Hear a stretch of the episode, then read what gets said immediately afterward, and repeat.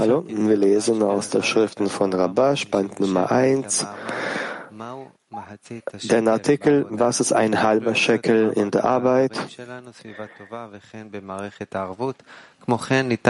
Fragen können auf Svivatova und im System Avut gestellt werden.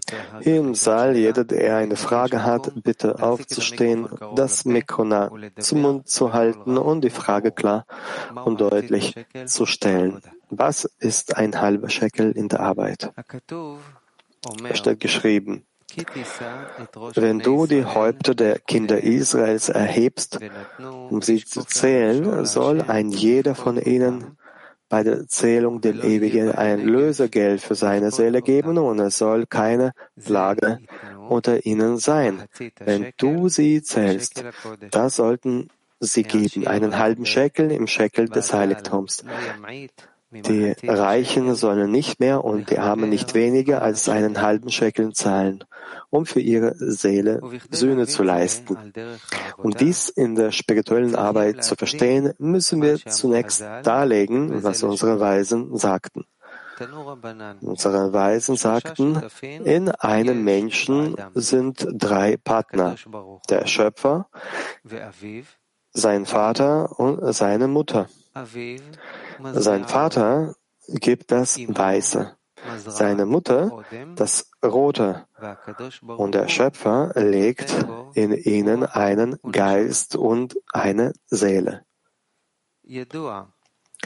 Es ist bekannt, dass all unsere Arbeit einzig und alleine dazu dient, Wirkut mit dem Schöpfer zu erreichen, was als Gleichheit der Form bezeichnet wird.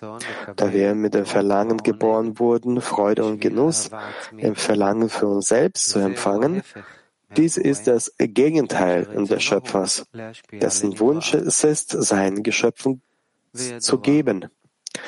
Es ist auch bekannt, dass die Ungleichheit der Form eine Trennung erschafft. Wenn die Geschöpfe vom Leben der Lebenden getrennt sind, werden sie tot genannt. Aus diesem Grund gab es eine Korrektur, die als Zimtzum und Verhüllung bekannt ist. Und zwar so sehr, dass wir am Glauben arbeiten müssen, um an den Schöpfer und an Belohnung und Bestrafung zu glauben. Alle Verhüllungen dienen jedoch einzig und alleine dazu, sich mit Torah und mit Spot zu befassen, um zu geben und nicht um für den eigenen Vorteil zu arbeiten.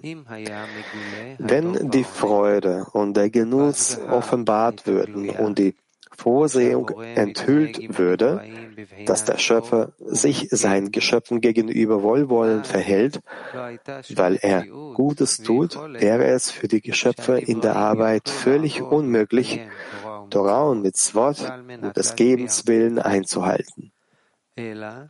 Stattdessen müssten sie arbeiten, um zu empfangen, denn sie hätten keine Möglichkeit, den Genuss zu überwinden, den sie in Torah und Mitzvot empfinden würden.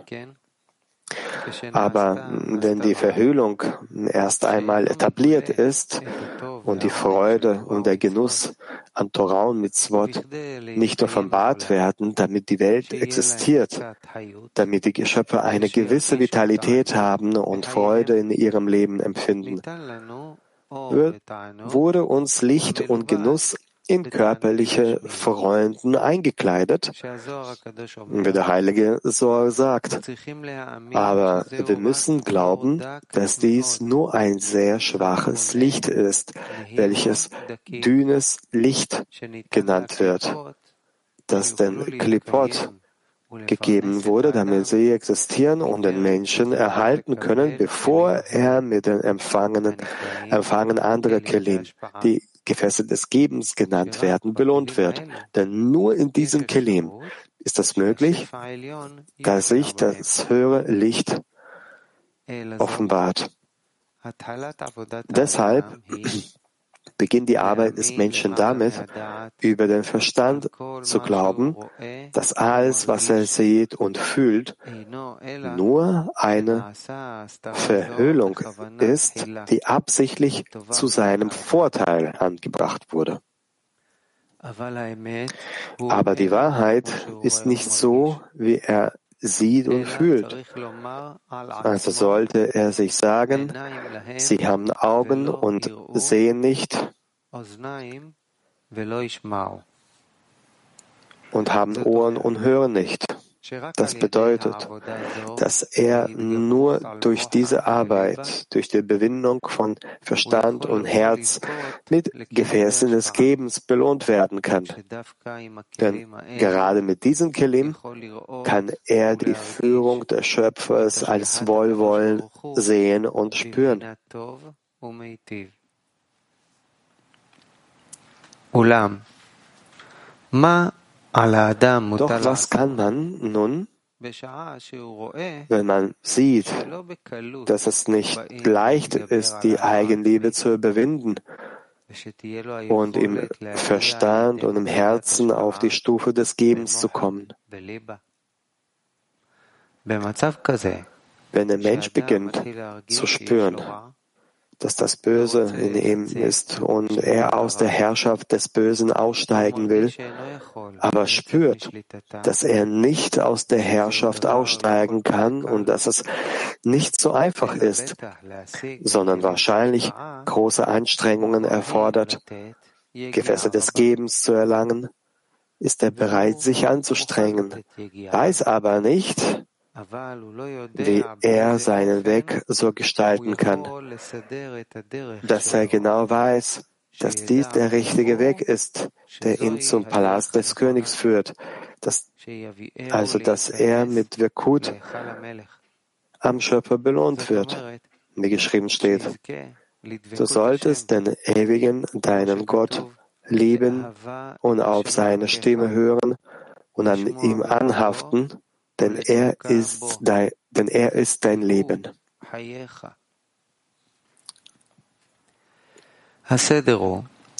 Die Ordnung besteht darin, dass er seine spirituelle Arbeit zunächst in zwei entgegengesetzten Wegen einteilen muss. Das heißt, es gibt einen Weg, auf dem der Mensch auf einem Pfad der Vollkommenheit wandeln muss. Und obwohl er sehen kann, dass er voller Mängel ist, er dabei trotzdem glücklich ist. Er ist glücklich darüber, dass er nicht mangelhaft ist. Dies entspricht dem, was unsere Weisen sagten. Wer ist reich? Derjenige, der mit seinem Los zufrieden ist. Und dies hängt von Maß ab, inwieweit er die Bedeutung des Königs zu schätzen weiß. Er prüft also, wie groß sein Verlangen ist, sich an den Schöpfer anzuhaften, also ob es sich lohnt, sich selbst aufzugeben und sich vor ihm zu annullieren. Dies entspricht dem, was im Buch Matan Torah, die Gabe der Tora steht, wo folgendes Gleichnis gegeben wird. Die Seele ist ein Leuchten, das sich von seinem Wesen ausbreitet. Dieses Leuchten hat sich vom Schöpfer getrennt, indem der Schöpfer es in ein Verlangen zu empfangen eingekleidet hat. Denn der Gedanke der Schöpfung, seinen Geschöpfen Freude zu bereiten, erschuf in jeder Seele ein Verlangen, Genuss zu empfangen. Doch die ungleiche Form des Willens zu empfangen trennte dieses Leuchten von seinem Wesen und machte es zu einem von ihnen getrennten Teil. Wenn der Mensch dies glaubt, dass seine Seele aus seinem Wesen stammt, aber vom Schöpfer getrennt wurde und mit der Schöpfung, das heißt, durch den in ihm installierten Willen zu empfangen vom Schöpfer getrennt wurde, so gibt es folgendes Gleichnis darüber. Nun ist die Seele wie ein Organ, das abgeschnitten und vom Körper getrennt wurde. Obwohl das Organ und der Rest des Körpers vor der Trennung eins waren und Gedanken und Gefühle austauschen, wurden sie nach der Abtrennung des Organs vom Körper zu zwei Herrschaften. Jetzt kennt der eine die Gedanken des anderen nicht mehr. Das gilt umso mehr, wenn die Seele in einem Körper diese Welt eingekleidet ist alle Verbindungen, die sie vor ihrer Trennung von seinem Wesen hatte, haben aufgehört. Der Mensch sieht deshalb, wie wichtig sein Vorhaben ist, sich mit Torah und mit Swot zu befassen, die der Schöpfer uns gegeben hat, um seine Gebote zu befolgen denn durch das Einhalten dessen, was er uns geboten hat, haben wir das Vorrecht, mit dem Schöpfer in Kontakt zu bleiben. Und wenn er dieses Privileg noch nicht spürt, liegt es an mangelnder Wertschätzung. Denn im Materiellen sehen wir, dass ein Mensch Vergnügungen aus seinem Leben zieht, wie viel Zeit am Tag er irdische Vergnügungen genießt. Jedoch kann er nur begrenzt Genuss empfangen. Stattdessen hat er bestimmte Zeiten, in denen er, in denen er genießt. Zum Beispiel, wenn er isst und trinkt und schläft und schöne Dinge sehen kann oder Gesang und gute Musik hört. Er kann aber nicht den ganzen Tag über Essen, Trinken, Schauen und Hören. denken. Er begnügt sich vielmehr mit dem, was er hat und spürt die Vollkommenheit im körperlichen Leben. und sagt nicht, wenn ich all diese Dinge heute nicht genießen kann, gebe ich sie auf. Der Grund dafür liegt in der Bedeutung, die der Körperlichkeit beigemessen wird. Wenn ein Mensch die, der Bedeutung des Königs Aufmerksamkeit schenkt, wird er deshalb vollkommen zufrieden sein, wenn er Torah und Mitzvot befolgt, so viel er kann, um sogar anzunehmen, dass er zum Beispiel das Privileg hat, mit einem großen König zu sprechen, zu dem nicht jeder kommen und sprechen darf. Es bedarf vielmehr großer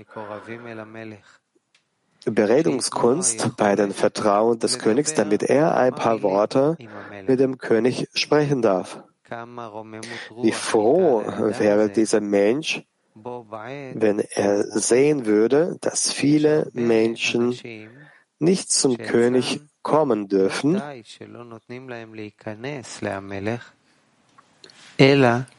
oder wenn ihm sogar gesagt würde, dass der König hier in der Stadt ist und es Menschen gibt, die mit dem König sprechen können.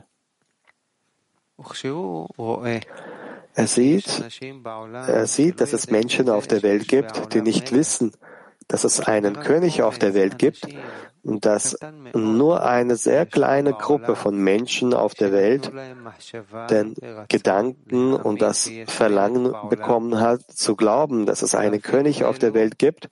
Selbst diejenigen, die über den König informiert wurden, wissen nicht, dass es möglich ist, mit ihm zu sprechen. Aber diesem Menschen wurde das Wissen von oben gegeben, dass er kommen und mit dem König sprechen kann. Das heißt, dass er glauben kann.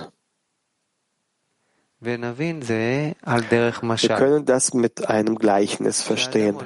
Ein Mensch geht, um Wasser zu trinken. Und ihm wird gesagt, geh tritt zu dem König und sprich zu ihm. Sage ihm, ich, denk, ich danke dir, dass du mir zu trinken gegeben hast. Und er sagt den Segensspruch, gesegnet seist du, o Ewiger. Mit anderen Worten, er dankt und sagt zu ihm, ich danke dir für alles, was durch sein Wort gemacht ist. Wenn er glaubt, dass er mit dem König spricht, wie es geschrieben steht, die ganze Erde ist voll seiner Herrlichkeit. Welch ein Hochgefühl empfindet der Mensch, wenn er glaubt, dass er nur für einen Moment mit dem König spricht. Die Erregung darüber, dass er auch nur einen Augenblick mit dem König sprechen kann, sollte ihm vollkommene Zufriedenheit geben damit er den ganzen Tag Überlebenskraft und Freude hat. Obwohl er den König nicht sehen kann, wurde uns der Glaube gegeben, dass die ganze Erde voll seiner Herrlichkeit ist. Und auch der Glaube, dass du das Gebet eines jeden Mundes hörst. Bal Hasulam sagte dazu, jeder Mund, das bedeutet auch der Mund des niedrigsten Menschen. Der Schöpfer hört jeden. Daraus folgt, dass der Schöpfer alles hört, wenn jemand mit seinem Glauben mit dem Schöpfer spricht. Das heißt, ob er ihm dankt oder ihm um etwas bittet. Wenn dieser Mensch auf diesem Weg wandelt, kann er den ganzen Tag lang glücklich sein, denn er fühlt sich zufrieden, wenn er mit dem König spricht. Insbesondere zur Zeit des Gebets, egal wie sehr ein Mensch betet, spielt es keine Rolle, selbst wenn er die Bedeutung der Wörter nicht kennt, denn dass er betet und sagt, was im, was im Sidur steht, im Gebetbuch, muss der Mensch wissen, dass diese Ordnung von den Ministern des Königs festgelegt wurde, damit, wenn sie zum König kommen, sie diese Worte sagen. Daher ist es nicht wichtig, ob er versteht, was er sagt oder es nicht versteht. Denn der Mensch hat dieses Gebet oder diese Danksagung nicht geschaffen. Dies ist die Ordnung für alle. Denn jeder, der zum König spricht, folgt dieser festgelegten, festgelegten Ordnung und nicht er selbst hat sie festgelegt. In Wahrheit ist das, was ein Mensch bittet, nicht in den Gebeten oder den Danksagungen geschrieben, die er ausspricht, vielmehr sind die Gebete, die ein Mensch sagt, auf dem Herz eines Menschen geschrieben und verzeichnet. Das heißt, ein Mensch bittet nicht um das, was im Gebetbuch geschrieben steht, sondern um das, was in seinem eigenen Herzen geschrieben steht. Deshalb gilt, obwohl alle mit demselben Gebetbuch beten, verlangt und betet jeder, dass er den Mangel in seinem Herzen stillt. So, so steht es auch im Segen für den neuen Monat geschrieben. Ein Leben, das der Ewige die Wünsche unseres Herzens zum Guten erfüllen möge. Das bedeutet, dass wir nach all den Gebeten, die wir im Segen für den neuen Monat sprechen und die unsere Weisen aufgestellt haben, mit unserem eigenen Gebet, also dem, was das Herz betet, abschließen und sagen, dass der Schöpfer die Wünsche unserer Herzen nach dem Besten erfüllen wird. Wir sollten verstehen, warum wir sagen, dass der Ewige die Wünsche unseres Herzens nach dem Besten erfüllen wird. Warum fügen wir die Wünsche unseres Herzens zum Guten hinzu. Wir verstehen, dass das Herz des Menschen, das worum er bittet und betet, aus seinem Herzen kommt. Aber wer weiß, ob sich das Herz nach guten Dingen sehnt. Das Herz könnte auch um Böses bitten. Aus diesem Grund haben wir den Zusatz unseres Herzens zum Guten bekommen. Als unsere Weisen die Gebete formulierten, war ihr Herz dagegen vollkommen mit dem Schöpfer verbunden. Sicherlich sind alle ihre Gebete gute Gebete, aber wir sind nicht so. Deshalb müssen wir zum Guten hinzufügen. Deshalb sollte der Mensch sich darüber freuen, dass er damit belohnt wurde, ein paar Worte mit dem König zu sprechen. Das nennt man rechte Linie, also den Weg des Rechten, der Vollkommenheit genannt wird, das bedeutet, dass er in sich selbst keinen Mangel spürt. So können wir interpretieren, was unsere Weisen gesagt haben. Es gibt drei Partner im Menschen. Sein Vater gibt das Weiße. Der Vater wird männlich genannt und bedeutet vollkommen. Aber die Mutter wird als weiblich bezeichnet, also mangelhaft. Deshalb wurde geschrieben, sein Vater gibt das Weiße von der Farbe Weiß, was bedeutet, dass es makellos da ist, vollkommen weiß, ohne jeden Mangel. Und das ist so, wie unsere Weisen sagten, wohin du dich auch wendest, es soll nur der rechte Weg sein. Das bedeutet, dass die Ordnung der spirituellen Arbeit mit Rechten beginnen soll, also in der Vollkommenheit. Wenn der Mensch keinen Mangel an sich sehen kann, und natürlich ist es dann möglich, dem König dafür zu loben, dass er ihm Vollkommenheit gegeben hat, und dann kann man sagen, die Seligen haften an den Seligen. Aber wenn der Mensch sich mangelhaft fühlt, sagen unsere Weisen, der Verfluchte haftet nicht an den Gesegneten. Aus diesem Grund ist er in einem solchen Zustand getrennt. Und deshalb muss der Mensch auf der rechten Linie wandeln, die Vollkommenheit genannt wird und von der er das Leben empfängt, wenn er bis zu einem gewissen Grad am Leben der Lebenden anhaftet. Solange ein Mensch lebt, kann er sehen, ob seine Taten gut oder böse sind und diese korrigieren. Wenn ein Mensch stirbt, das heißt keine Lebenskraft mehr hat, aus der er Leben empfangen kann, kann er sein Handeln nicht mehr korrigieren. Denn zu diesem Zeitpunkt gilt er als tot.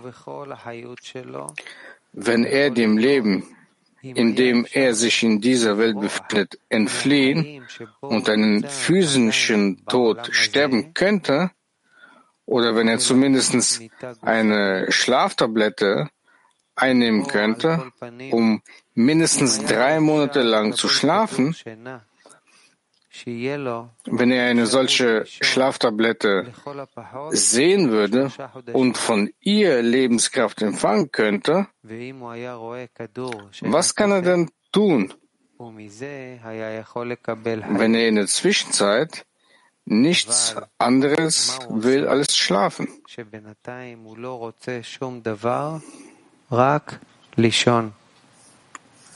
Und wenn er etwas tun muss, wenn er sich daran erinnert, dass er bald Zeit zum Schlafen haben wird, dann empfängt er daraus seine Lebenskraft für die Zwischenzeit. Aus diesem Grund muss der Mensch als erste Grundlage in der Arbeit auf der rechten Linie wandeln, der Linie der Vollkommenheit, ohne jeden Mangel im Verstand oder im Herzen. Und Balasolam sagte über das, was im Buch Esther geschrieben steht, und Mordechai wusste alles, was geschehen war, und Mordechai zerriss seine Kleider und trug Sack und Asche und ging hinaus und weinte ein großes und bitteres Geschrei und kam zum Tor des Königs, denn es ist verboten, in Sack und Asche zum König zu kommen. Und äh, Ibn Ezra interpretiert das dazu, dass dies eine Form der Herabwürdigung der Königswürde darstellt. Er sagte in einem Kommentar dazu, dass wenn sich ein Mensch mit der Torah und den Mitzvot befasst oder wenn er betet, wird das so angesehen, als stünde er vor dem Tor des Königs. Wenn ein Mensch dann auf sich selbst schaut und sehen will, ob es ihm gut geht, das heißt, ob er nicht gegen das Gebot des Königs verstößt, wird der König dadurch entwürdigt, dass er sieht, dass es Menschen gibt, zu denen er angehört, die die Größe des Königs nicht anerkennen wollen. Sie wollen die Herrschaft des Königs nicht für sich selbst in Anspruch nehmen. Im Gegenteil, sie haben die Macht zu sagen, dass sie das Königsherrschaft des Königs nicht anerkennen. Deshalb besteht die Ehre des Königs darin, dass alle die Bedeutung des Königs anerkennen und ihm mit Herz und Seele dienen wollen. Und es ist schön zu sehen, wie sie alle aufstehen und den König loben, wie er sich um das Wohl aller Menschen im Land sorgt. Und das ist die Bedeutung von es ist verboten, in Sackleinen zum Tor des Königs zu kommen, denn das ist ein schmutziges Kleidungsstück. Vielmehr sollte man, wenn man zum Königstor kommt, mit einer Einkleidung gekleidet sein, die dazu passend ist, am Königstor zu sitzen. Wenn er stattdessen in Sack und Asche sitzt, ist das ein Zeichen dafür, dass er nicht glücklich mit dem König ist, sondern er da sitzt und darüber trauert, was ihm am Leben fehlt und keine Seelenruhe hat. Daraus folgt, dass er sitzt und trauert, dass der König, dass er den König verachtet, weil der König sich nicht seiner erbarmt und seinen Wunsch nicht erfüllt. Das war der Teil, den wir heute lesen.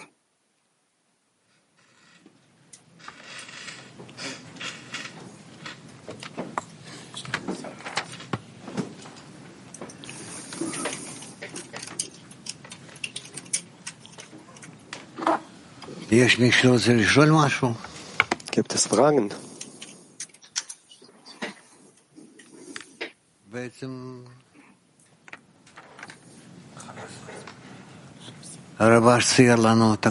Sarabash hat uns eigentlich alles geschildert.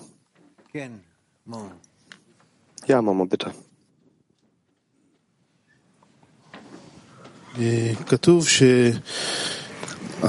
Es heißt, dass man nicht mit diesem Mangel eintreten darf. Aber ist dein Gebet etwa kein Mangel? Hängt davon, welches Gebet. Du hast im Gebet ähm, nicht einfach so mängelt, sondern nur solche, die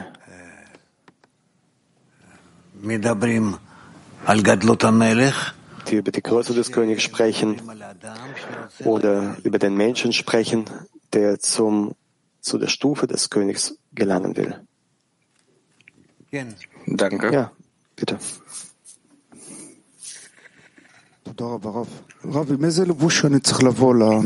Vielen Dank, Rav. In welche Einkleidung muss ich äh, zum König eintreten? Ich darf nicht in diesem Sack dort eintreten. Ich muss mich an allem freuen, was ich bekomme. Also, womit äh, betrete ich den König? So wie es dir erscheint, dass es dem König passt. Ich sehe mich selbst, dass ich äh, dort in Freude eintreten muss, in weißer Kleidung. äh, Und so will ich mich tagtäglich sehen, wenn ich froh bin mit meinem Anteil. Aber wie soll ich diesen Zustand erreichen, wenn ich äh, froh bin mit meinem Anteil? Das hängt auch vom König ab, inwiefern er dir zeigt, wie er ist. Ich möchte mit euch das Ganze mitteilen, mit all den anderen. Ich bin heute morgens aufgestanden, dann bin ich wieder äh, eingeschlafen und dann kam ich etwas später dazu. Und ich war noch im Auto, als äh, die Workshop-Frage gestellt wurde. Ich habe mich selbst gefragt, was werden die Freunde fühlen? Ich sagte, dass ich die Freunde in meinem Herzen gefühlt habe, egal ob ich physisch oder virtuell bin. Das ist, was für mich wichtig ist. Und ich möchte mit diesem Gefühl tagtäglich hierher kommen und nicht nur heute Morgen. Wenn ich mit dieser Empfindung aufstehe mit für die Freunde, das ist genau die Einkleidung, die diese Kleidung, diese, die ich, womit ich dem Schöpfer Freude bereite. Natürlich schon, aber womit kannst du so eine Einkleidung dann bekommen? Und das muss man im Vorfeld Genau das ist, ja. Also das hängt alles von der Vorbereitung ab, ja? Ja. In Ordnung soweit. Ja, bitte.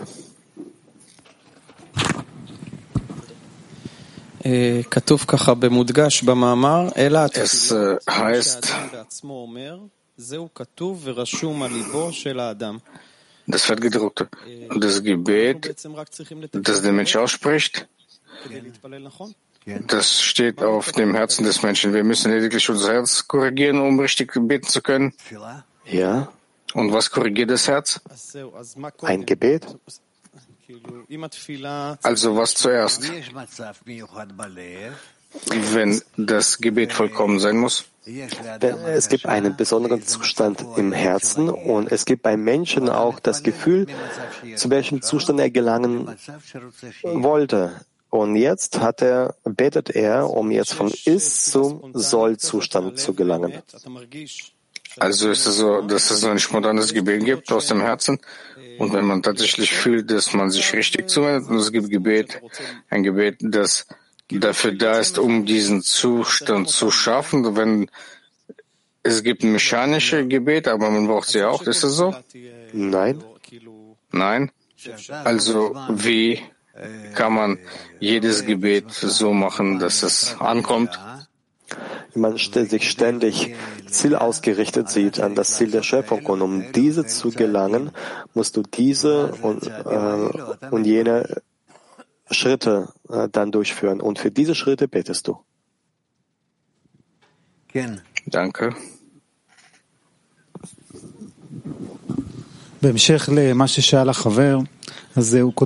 Als Folge dessen, was, ein, was der Freund gefragt hat, er schreibt, dass, dass die Gebete, die der Mensch selbst ausspricht, sie sind auf dem Herzen des Menschen geschrieben.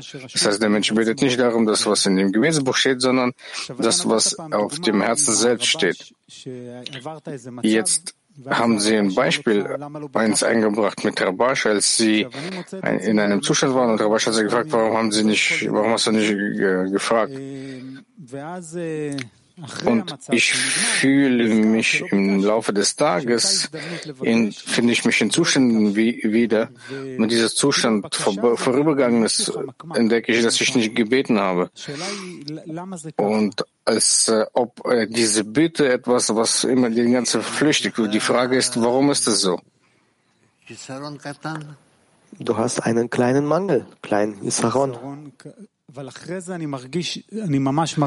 Aber danach fühle ich, dass ich es, diese Möglichkeit vergeudet habe, mich zuzuwenden. Um dir das zu zeigen für das, ähm, für das nächste Mal. Aber wie in der Zukunft? Weil wir vergessen das ja wieder. Was, was soll man tun? Das vergisst man nicht. Das äh, sammelt sich auf und äh, später bekommst du eine, eine richtige Bitte auch. Also gibt es äh, irgendeinen Ratschlag oder noch etwas, wie soll man zur richtigen Zeit bitten und richtig diese Bitte formulieren. Wenn wir das wüssten, wie wir unsere Gebete zusammen addieren können, zusammenfügen können, würden wir es schon schaffen. Aber laut dem, was man betet, ich verstehe, dass das eine einfache Bitte ist. Das heißt, das Herz befindet sich in irgendeinem Zustand und damit wendest du dich einfach so an den Schöpfer.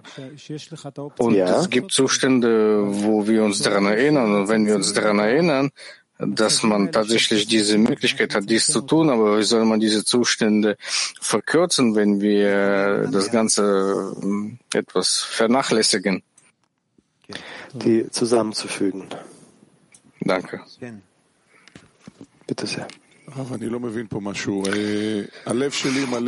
Ich verstehe hier etwas nicht. Mein Herz ist mit verschiedenen äh, Verlangen gefüllt, verschiedenen materiellen Dingen, manchmal mehr, manchmal weniger. Ist das ein Gebet? Nein. Das ist einfach die Verwirrung des Herzens. Das Herz ist das Verlangen, ist der Wunsch des Menschen. Und du sagst, dass du viele unterschiedliche Verlangen, Wünsche hast. Und dir ist unklar, was du damit tun solltest. Klasse. Also das, das was Rabashi schreibt. Was macht dieses Verlangen so verworren? Was macht es zu einem Gebet? Die Tatsache, dass du an das Verlangen denkst, du klärst dein Verlangen, du siehst, aus welchen, welchen Teilen er besteht, wonach er strebt.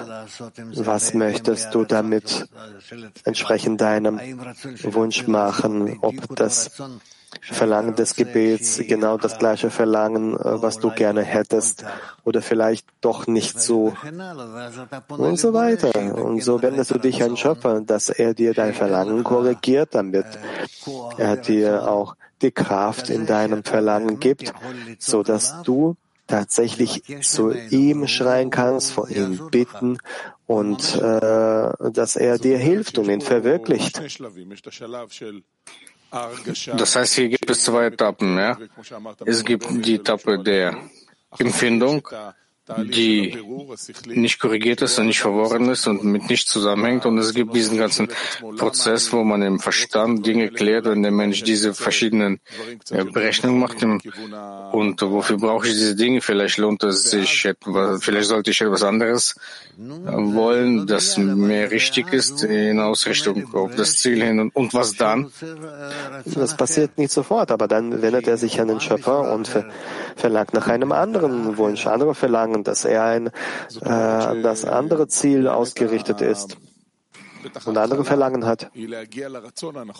Das bedeutet, dass mit Sicherheit ist äh, das Verlangen, zu einem richtigen Verlangen zu kommen, zum König zu kommen, mit ihm zu sprechen, in Verbindung mit ihm zu sein. Ja. Das ist der fehlende Platz, ja. Und eins der Dinge, das, die ich gesehen habe, wenn es keine Verbindung mit den Freunden es gibt, wenn es keinen Zehner gibt, dann sind meine Verlangen vollkommen verworren und haben nichts mit unserem Weg zu tun. Wenn wir uns mit Verbindung beschäftigen, das, worüber Sie jedes Mal sagen, das können Sie erklären, wie, wie das passiert, wenn ich an diese Freunde denke und an die Arbeit. Plötzlich richtet mich das äh, auf den Schöpfer aus, wie das, wie das System funktioniert. Das kommt von dort. Ja, und deswegen spürst du dann äh, diese Wurzel dort. Danke. Ja, bitte.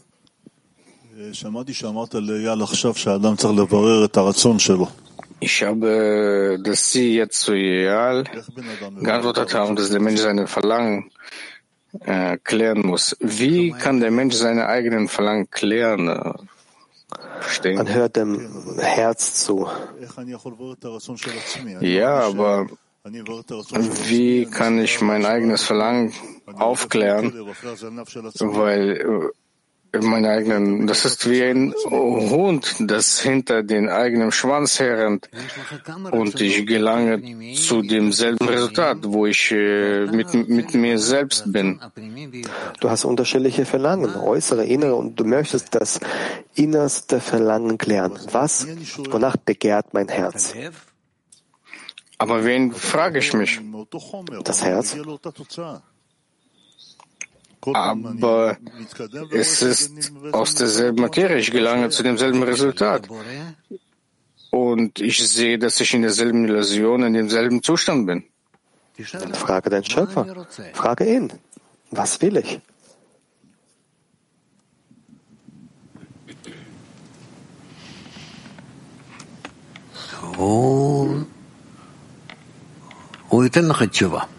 Er wird dir eine Antwort geben.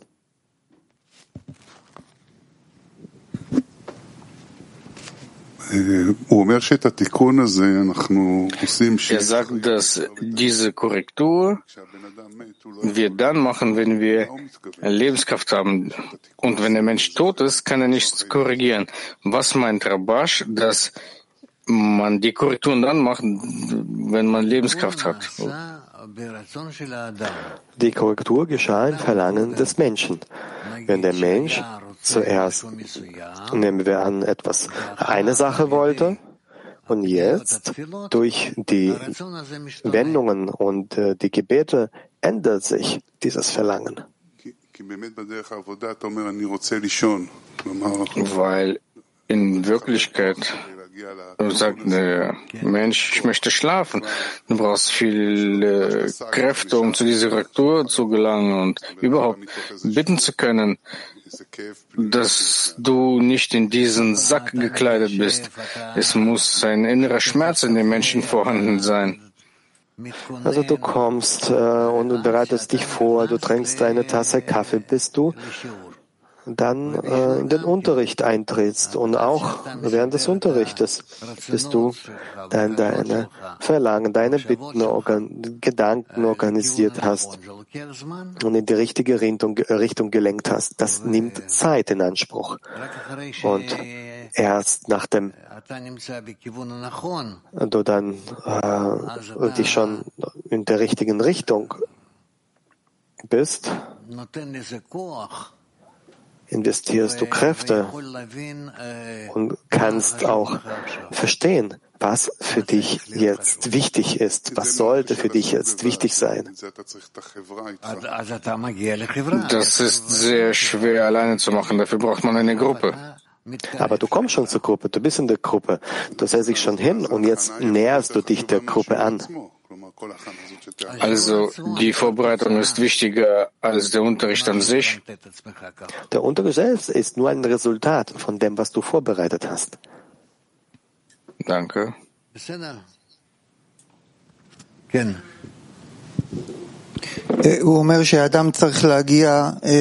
Er sagt hier, dass der Mensch dazu gelangen muss, um in Freude zu sein, weil er mit dem König spricht. Und das wird rechte Linie genannt, und darüber sagt er, dass zuvor hat er drei Teilnehmer, drei Teilnehmer, der Vater, Mutter und der Schöpfer. Also woran hält er sich in der rechten Linie fest? Das ist sein Vater. Das sind ein paar Stufen höher als er selbst. Das ist im besten Falle die Verbindung mit seinem Hören, aber die rechte Linie, das ist der Hörer des Hören. Wie kann der Mensch würdig werden, um in der rechten Linie festhalten zu können? So ist dann die äh, obere Linie, die untere Linie, diese verstehe ich nicht. Ich verstehe links, rechts und in der Mitte. Diese drei Teilnehmer, wie können sie daran helfen, darin helfen, den Menschen festzuhalten in der Rechten? Die halten den Menschen auf und helfen den Menschen, zum Schöpfer zu gelangen. Das ist die rechte Linie? Ja, das sind alle. Aber seinerseits sogar in der rechten Linie festzuhalten, das ist bereits Vollkommenheit? Nein, das ist keine Vollkommenheit. Keine Vollkommenheit, so wie er sie sieht. Es ist richtig, dass es rechts ist und dass es gut und richtig ist, aber das ist noch ohne die linke Linie in der Rechnung zu ziehen. כן.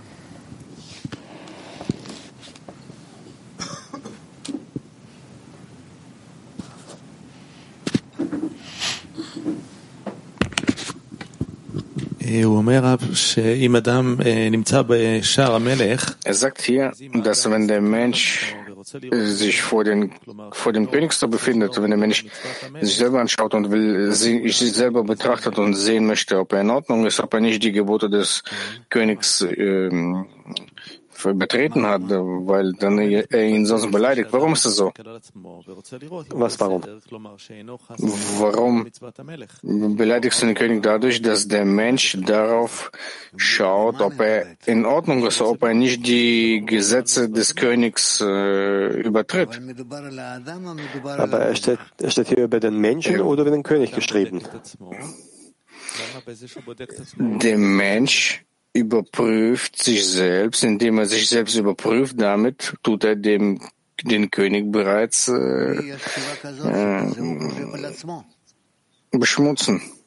Ich habe so eine Antwort. In diesem Fall denkt der Mensch an sich selbst. In welchem Zustand befindet sich in Bezug auf den König? Und dass er nur um sich selbst kümmert. Es gibt auch einen Artikel, äh, den wir viele Male gelesen haben, kommt zum Pharao 2, dass es zwei Stockwerke gibt, die, die, die, die, man muss erst mal auf die erste Etage kommen, um später auf die zweite aufzusteigen zum König. Also wenn der Mensch sich darum bemüht, dass er die Gebote des Königs nicht übertritt, das ist wie die erste das erste Stockwerk. Das hört sich für mich so an, als wäre das umgekehrt. Deswegen frage ich. Ich habe dich nicht verstanden. In dem Artikel kommt zum Pharao 2, muss der Mensch erst lernen, wie er äh, den König, äh, wie er dem König dienen kann. Und hier, wenn der Mensch selbst überprüft, ob er den, ich kann ihn nicht, ich kann ihn nicht verfolgen. Und du hast das nicht richtig gesagt. Also wenn er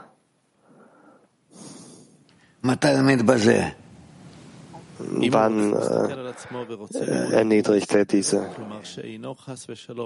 Wenn er sich selbst betrachtet und sehen will, ob er in Ordnung ist, ob er nicht die Gebote des Königs übertritt. Mit dieser Handlung beleidigt er den König. Äh, mit welcher Handlung äh, genau? Ich lese weiter, weil er sieht, dass es Menschen gibt, die nicht in die Größe des Königs, die sie nicht gesehen wollen und sie wollen nicht die Herrschaft des Königs äh, über sich ergehen lassen und sie glauben nicht daran, dass der König gut ist. Warum, wenn der Mensch sich selbst überprüft, ob er die Gesetze richtig einhält, warum beleidigt er dadurch den König? Nein.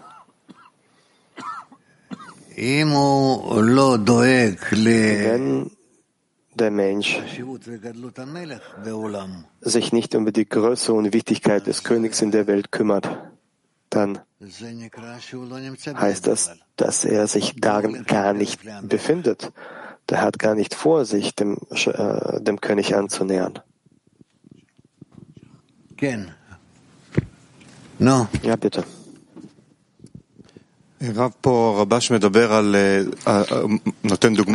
Rabash spricht hier, er bringt ein Beispiel an, dass der Mensch materielle Wichtigkeit besitzt. Er befindet sich auf der Jagd nach gewissen Dingen und äh, genießt es. Und ich möchte jetzt äh, über einen, jemanden fragen, der sich spirituell entwickelt und auch in der materiellen Welt existiert und der Schöpfer er achtet auf ihn und er kommt hierher, der Mensch, und der Mensch ist froh, dass der Schöpfer ihn hierher gebracht hat. Und dann nach der Natur der Dinge sagt, er muss sich ein er muss sich freuen und, und wenn er keine Wichtigkeit hat, muss er, kehrt er wieder materiell zurückkehren, weil nach seiner Gewohnheit hat er das. Wir müssen zu dem Glauben an die Weisen gelangen, dass ich kann seine Gedanken nicht fassen. Also das, was die Weisen sagen, das, was sein Herz sagt, dieser Unterschied, dass die sehr viel Zeit in Anspruch nimmt, es gibt es gibt viele Möglichkeiten, sich hier zu irren, weil der Mensch sein Herz wertschätzt. Es hört, er hört auf ihn. Wie muss der Mensch zu der Meinung gelangen, dass er an die Weisen hört und nicht an das, was sein eigenes Herz zu ihm sagt? Ah, die, eine einfache Berechnung wäre die Freunde. Wenn er sich an den Freunden anhaftet, dann ist es sicher, dass er sich von sich selbst trennt und dann in die Richtung des Schöpfers geht, weil der Schöpfer sich immer im Zentrum der Gemeinschaft befindet. Die Freundesliebe und die Verschmelzung mit diesen, das ist bereits der Glaube an die Weisen. Der Mensch was bedeutet der Glaube der Weisen? Er muss das bilden. Ja, ja, sein Herz ist nicht daran gewohnt. Er hört, er hört von seinem Herzen andere Dinge. Und dieser Unterschied zwischen dem, dass er sein eigenes Herz hört und das, was er jetzt seinen Zähne, in seinem Zähne machen muss, das heißt, um das zu überwinden, was er in seinem Herz äh, fühlt und das, was die Weisen sagen, das nimmt viel Zeit in Anspruch, bis dies in den Verstand und das Herz des Menschen eindringt. Und dieser Unterschied, ich rede über den Unterschied zwischen Mensch und Schöpfer. Von Anfang an hört er auf sein eigenes Herz und glaubt an den Schöpfer, dass er ihn in den richtigen Ort gebracht hat und wenn der Schöpfer ihm diese Wichtigkeit nimmt, dann jagt er wieder danach, was sein Herz zu ihm sagt. Wir wissen, dass wir das nicht machen dürfen, aber ich frage genau über diesen Zeitpunkt, über diesen Unterschied. Wenn der Mensch gewohnt ist, um dem zu folgen, was sein eigenes Herz sagt, und er muss aber das wählen, was die Weisen sagen. Das nimmt viel Zeit in Anspruch und ich frage, wie kann man diese Zeit verkürzen? Das ist, wenn der Mensch alleine ist und wenn er in der Gemeinschaft ist. Es gibt den Einfluss der Gruppe, aber hier beginnt bereits der Krieg daran, woran er sich gewöhnt hat und das, was die Gruppe sagt. Und es beginnt diese Wechselwirkung er fühlt, dass die Gruppe noch zu schwach ist, um jeden Menschen festhalten zu können. Und hier gibt es äh, sehr viel verlorene Zeit in der Empfindung, dass dies zu langsam passiert, bis wir in den Zustand gelangen, wo der Freund sich daran festhalten kann und hier bleiben kann, wenn er auf die Gruppe hört und die Kraft bekommt und nicht für Monate verschwindet oder schließt sich in sich selbst ein für eine lange, für eine lange Periode. Wenn der Mensch ein Teil der Gemeinschaft ist und die Gemeinschaft beeinflusst dem, gibt es kein Problem damit, dass der Mensch sich dann äh, der Gemeinschaft unterwirft. Es gibt gar kein Problem. Die Gemeinschaft kann den Menschen so verbiegen, wie sie will, so wie sie ihn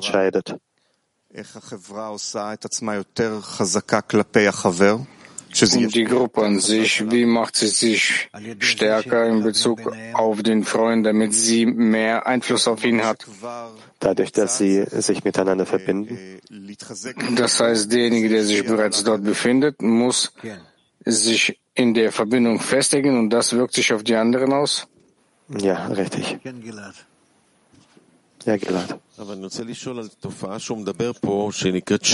Raff, ich möchte über etwas fragen, was er hier anführt, und zwar den Schlaf. Er sagt, dass wenn der Mensch das Leben hat und Vollkommenheit ist, dann füllt das in Lebenskraft und er befindet sich permanent in der Arbeit. Aber wenn er getrennt ist, dann möchte entweder äh, das materielle Leben beenden oder sogar das materielle Leben oder wenn man ihm ein Schlafmittel gibt, dass er hier einschläft für, für Monate, dann ist er auch damit zufrieden. Und ich möchte über unsere Beziehung äh, fragen. Wir haben von Raf oftmals gehört, dass wenn der Mensch sogar hierher kommt und den Unterricht, äh, ganzen Unterricht schläft, ist auch gut. Das Wichtigste ist, dass er hierher kommt und Sie haben auch gesagt, dass was bei Ihnen war, wenn der Mensch, äh, wenn die Menschen den ganzen Unterricht lang geschlafen haben, aber wir verstehen, dass äh, der Schlaf eine Trennung ist. Ja, aber lieber, wenn diese Trennung hier wäre, als zu Hause. Klar, besser ist es hier zu sein, nicht zu Hause, aber wenn wir uns hier befinden, dann muss ich das in Betracht nehmen und wir müssen dagegen ankämpfen. Ist das kein gutes Zeichen? Wir müssen dagegen kämpfen. Normalerweise muss man dagegen kämpfen. Es gibt solche Zustände, wenn der Mensch einfach in Ruhe gelassen wird, damit er diese Etappe einfach durchlebt. Und wenn es keine Periode ist, wenn das äh, permanenter, dauerhafter Schlaf ist? Nein, nein, nein. Das, äh, zeigt das auf eine schlechte Beziehung mit den Freunden hin? Nein, nein, nein. Wir reden jetzt nicht darüber, dass er nicht will, dass er sie nicht will und äh, die ähm, äh, vernachlässigt und will mit denen nicht verbunden sein. Nein, nein.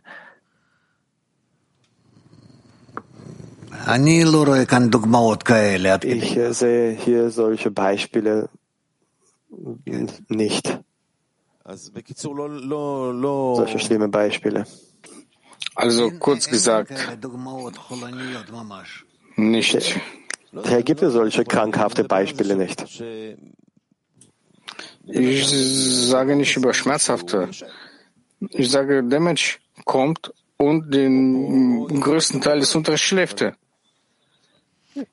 Hier oder auch zu Hause, aber er schläft. Lieber hier sollte kommen und hier schlafen.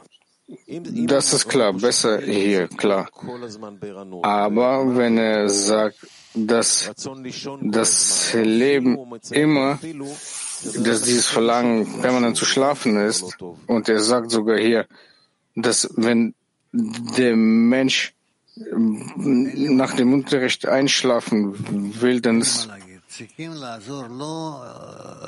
da bin ich zu sagen. Äh, wir sollen den Menschen helfen, das Anzug, diesen Zustand anzukämpfen. Müssen wir, das müssen wir auch tun. Der Mensch kann einfach seinen Verstand nicht aktivieren, so dass es nach, ähm, so dass der Verstehen, der, der, sein Verstand nach den Gedanken seiner Umgebung folgt die sich um die, das, das ist eine Frage des Zehners, ja?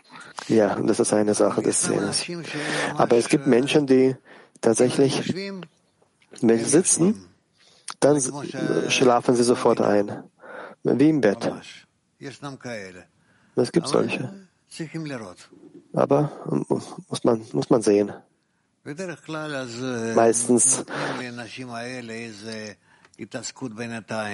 geben wir diesen Menschen äh, eine gewisse Beschäftigung mit irgendetwas für die Zwischenzeit. Gut. Ist das alles? Ja, Mali.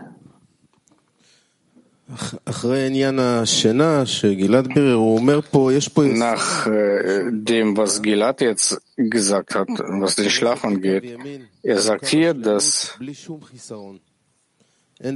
es hier eine Basis gibt in der Arbeit, die rechten, in die rechten Linie zu gehen, ohne jeglichen Historen, so wie im Verstand, so auch im Herzen. Und meine Frage ist jetzt, oft fühle ich, dass ich förmlich tot bin, wenn ich bete. Ich verfluche den Schöpfer und bete. Sie haben gesagt, das ist okay. Aber hier gibt es einen gewissen Mangel, ja? Ja, richtig. Und ich möchte klären, was bedeutet in jeglicher Zuwendung in der rechten Linie zu sein? Was bedeutet das? Zu preisen, den Schöpfer zu preisen und äh, ihm entgegenkommen und so ständig auch fortsetzen. Also steht zu sehen, dass du in der Attacke bist.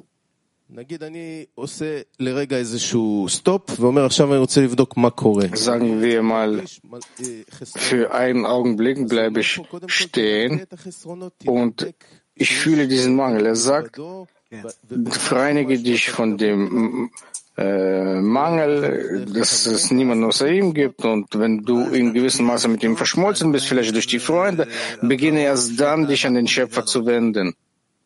Da wirst du nach den Beispielen gehen, die du entdecken wirst. Also ist das eine gewisse Basis, die man beachten muss. Äh, die Basis, das ist die Verbindung. In der Verbindung mit ihnen zu sein. Gut. Danke. Also, was will der Herr? ראשית, כבודו רוצה, תודה רבה. שנית, האם... Ähm, ich möchte mich bedanken. Die Reihenfolge des Gebets, über die Rabbah spricht, seine Aufgabe ist es, von dem Gebet zu uns selbst, für, um zum Gebet der vielen zu bringen. Ja. Vielen Dank. Raf, ich möchte etwas erzählen. Sind Sie einverstanden? Nein. Vielen Dank. Dann, los geht's. Ohren. Eine Stunde ist schon vorbei. Okay, dann gehen wir über zum nächsten Teil des Unterrichts. Und vorher singen wir ein Lied.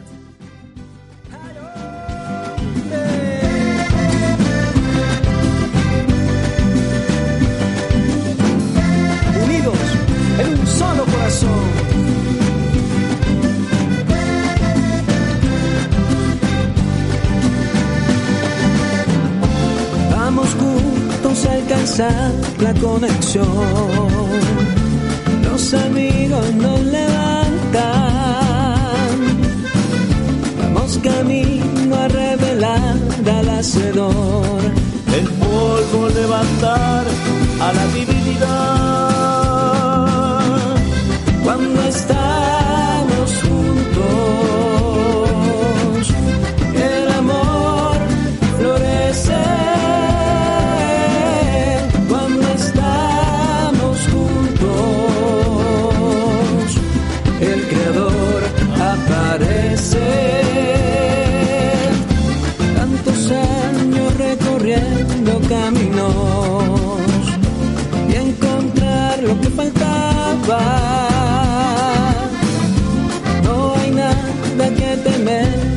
conexión. Juntos la oscuridad se desvanecerá. Cuando estamos juntos,